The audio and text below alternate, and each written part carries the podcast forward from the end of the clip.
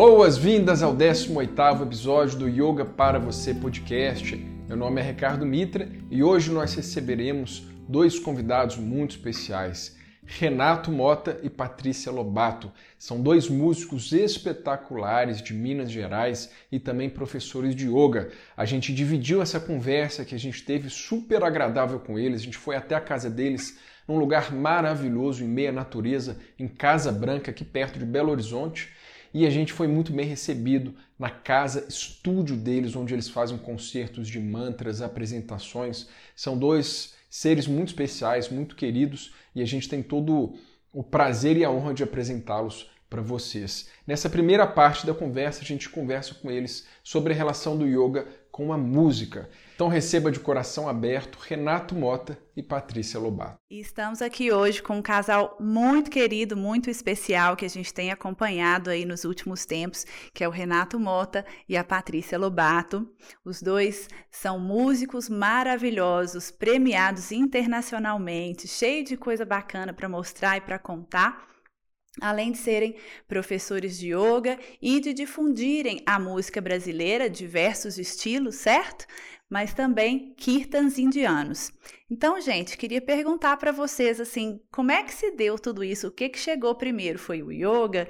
Foi a música? Foram os kirtans? Enfim, como que se deu esse entrelace?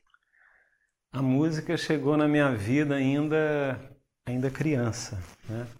Então eu, assim, com quatro anos de idade, minha mamãe já me levava para os programas de auditório para exibir o filho que cantava bonito, né? Então eu comecei a tocar violão muito cedo, com oito anos de idade, e comecei a minha vida profissional na música ainda na adolescência.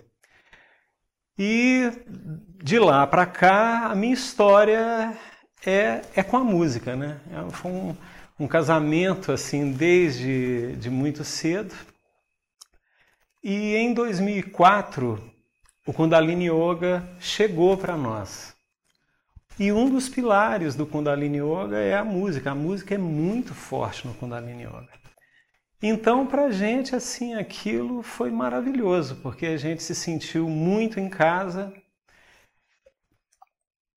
a gente se apaixonou né, por, essa, né, por essa prática desde o início e a música nos motivou ainda mais de estar ali dentro e nos, nos desenvolvermos nela, né? porque a música é, é parte da nossa vida. É, a minha história com a música começou mais tarde, não foi desde criança, apesar de que é, é incrível, mas a minha mãe tem uma fita, eu cantando com um aninho de idade e afinadinha, com um aninho. Mas, é, assim, a história séria, assim, com a música começou mais tarde e, e realmente, é, com a chegada do Kundalini Yoga na nossa vida, aí os mantras vieram, assim, como água, né? Tudo fluiu é, maravilhosamente bem e foi uma outra vertente, porque até então a gente trabalhava muito é, na linha assim da música brasileira, da música popular brasileira, e aí os mantras vieram assim de uma forma muito natural e foi uma maravilha. E o que é muito interessante também assim de, de complementar é que a maneira da gente atuar entoando os mantras é completamente diferente da maneira como a gente normalmente atua cantando uma música popular ou cantando um, uma música erudita, né? E, e a gente teve essas passagens, né? MPB, né? Contato com a música clássica, contato com o jazz, com a improvisação e tudo.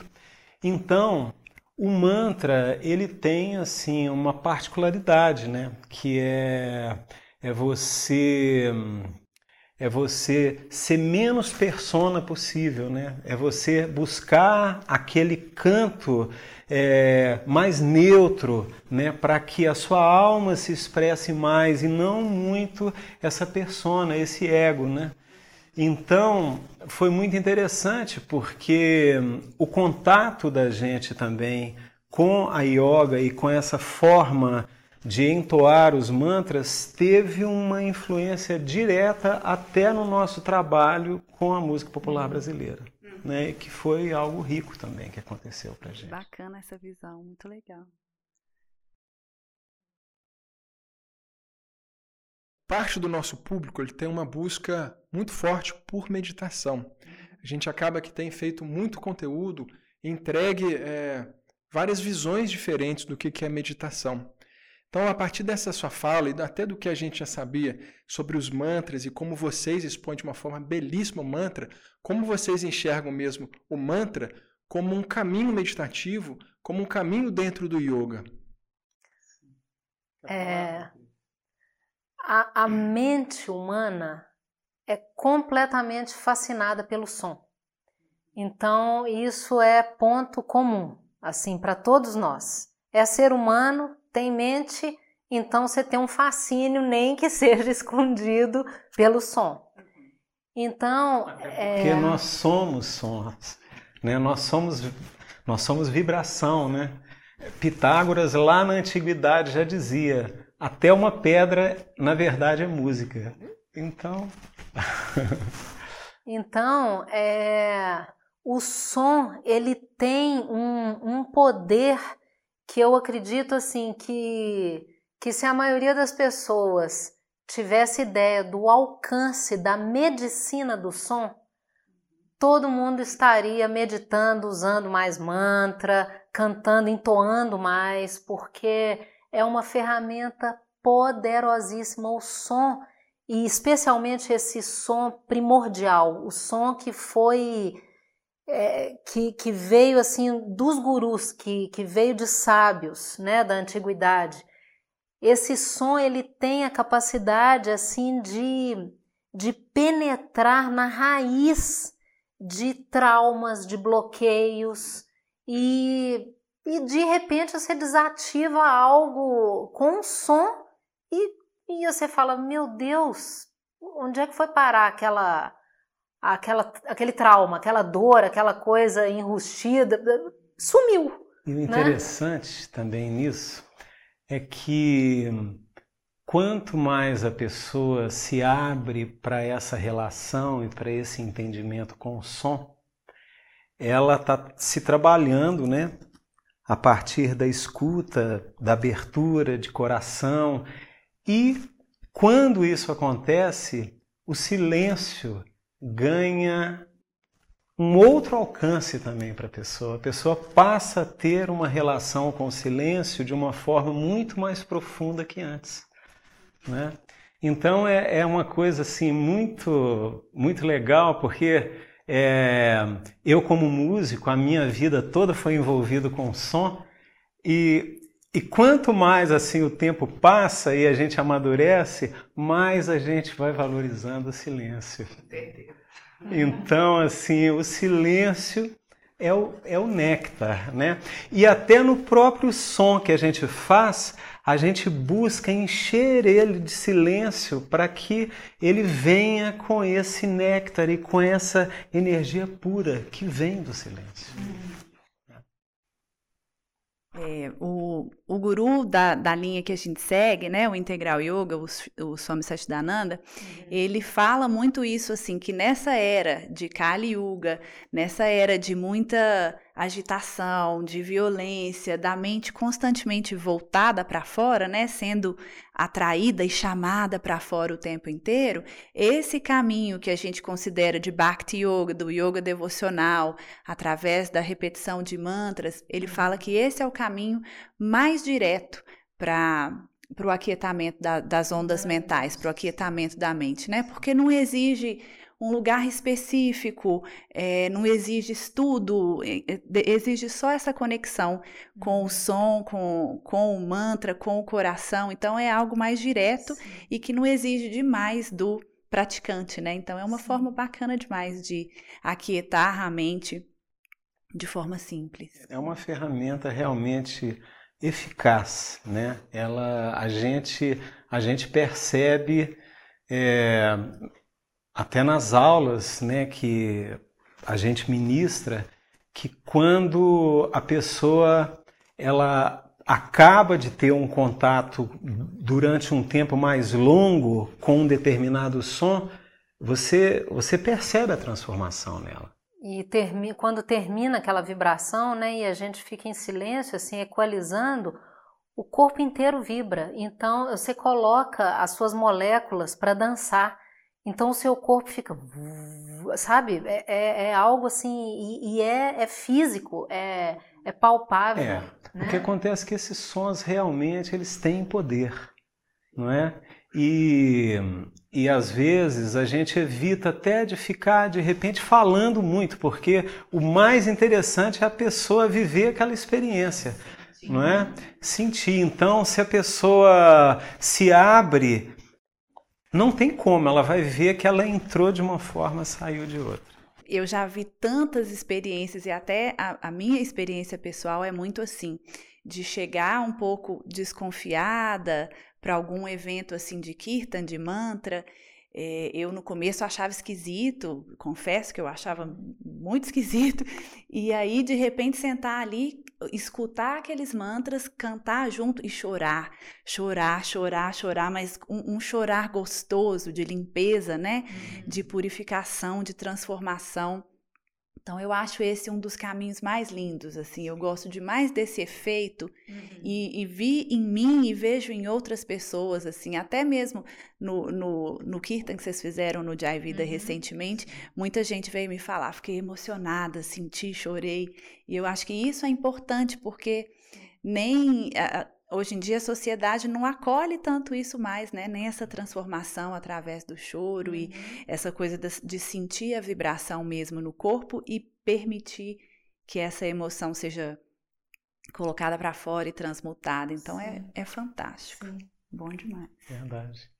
Bom, assim como nós, vocês são um casal que vivem de yoga e também agora, ah, na verdade não agora, mas vivem de música, certo? Como que vocês sentem que a prática, a filosofia, o viver do yoga e também a música como uma filosofia de vida, como ela influencia a relação de vocês? Como relacionar o viver a vida a dois em casal é influenciado pela filosofia do yoga e pela música? Eu acho que a nossa relação com o yoga é, acaba sendo um bálsamo assim para gente, né? O yoga, a meditação, isso hoje em dia, assim, para todo mundo é tipo é um descanso na loucura, não é? Então eu acho que todo mundo precisa disso hoje em dia e acho que vai precisar cada vez mais. Então, quando você tem uma prática de casal nesse sentido, isso faz com que você estreite mais os laços, que você se aproxime mais do outro intimamente, em né? essência, né? né? De você ter ali um casamento realmente de alma, né? É, então eu sinto que eu sinto que isso tudo acontece com a gente porque o yoga é um instrumento de autoconhecimento não é? E se você pratica isso em casal, né?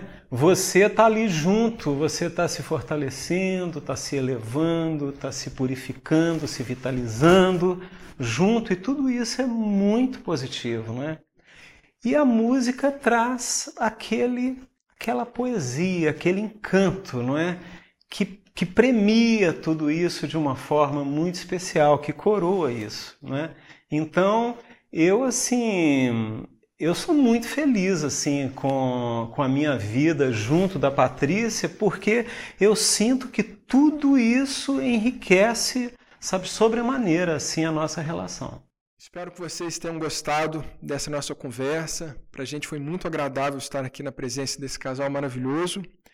E para quem quiser conhecer um pouquinho mais desse trabalho musical transcendental que vocês têm, como que as pessoas fazem para encontrar vocês?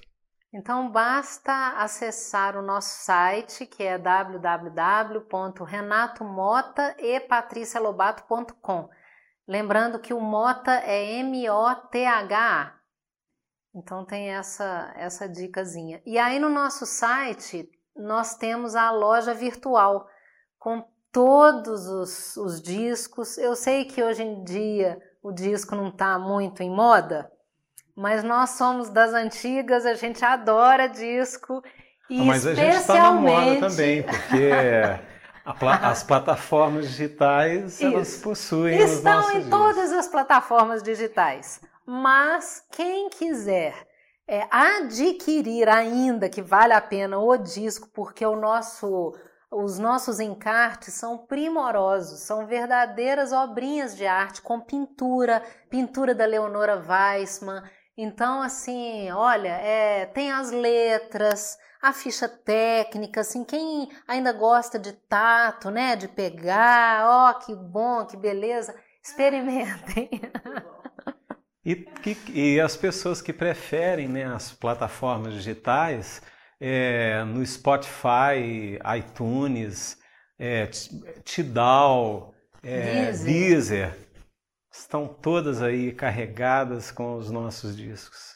Espero que você tenha gostado dessa nossa conversa super agradável com o Renato e com a Patrícia. Se você gostou, escreva aqui nos comentários o que, fez mais sentido para você, se você está no YouTube, e não perca a segunda parte dessa nossa conversa, onde vamos falar sobre Kundalini Yoga. Se você está nos escutando no Apple Podcast, deixe um review, deixe uma avaliação de o que você está achando do nosso podcast. Se você está no Spotify, Deezer e ainda não conhece o nosso canal no YouTube, não deixe de visitá-lo. Forte abraço e até o próximo episódio.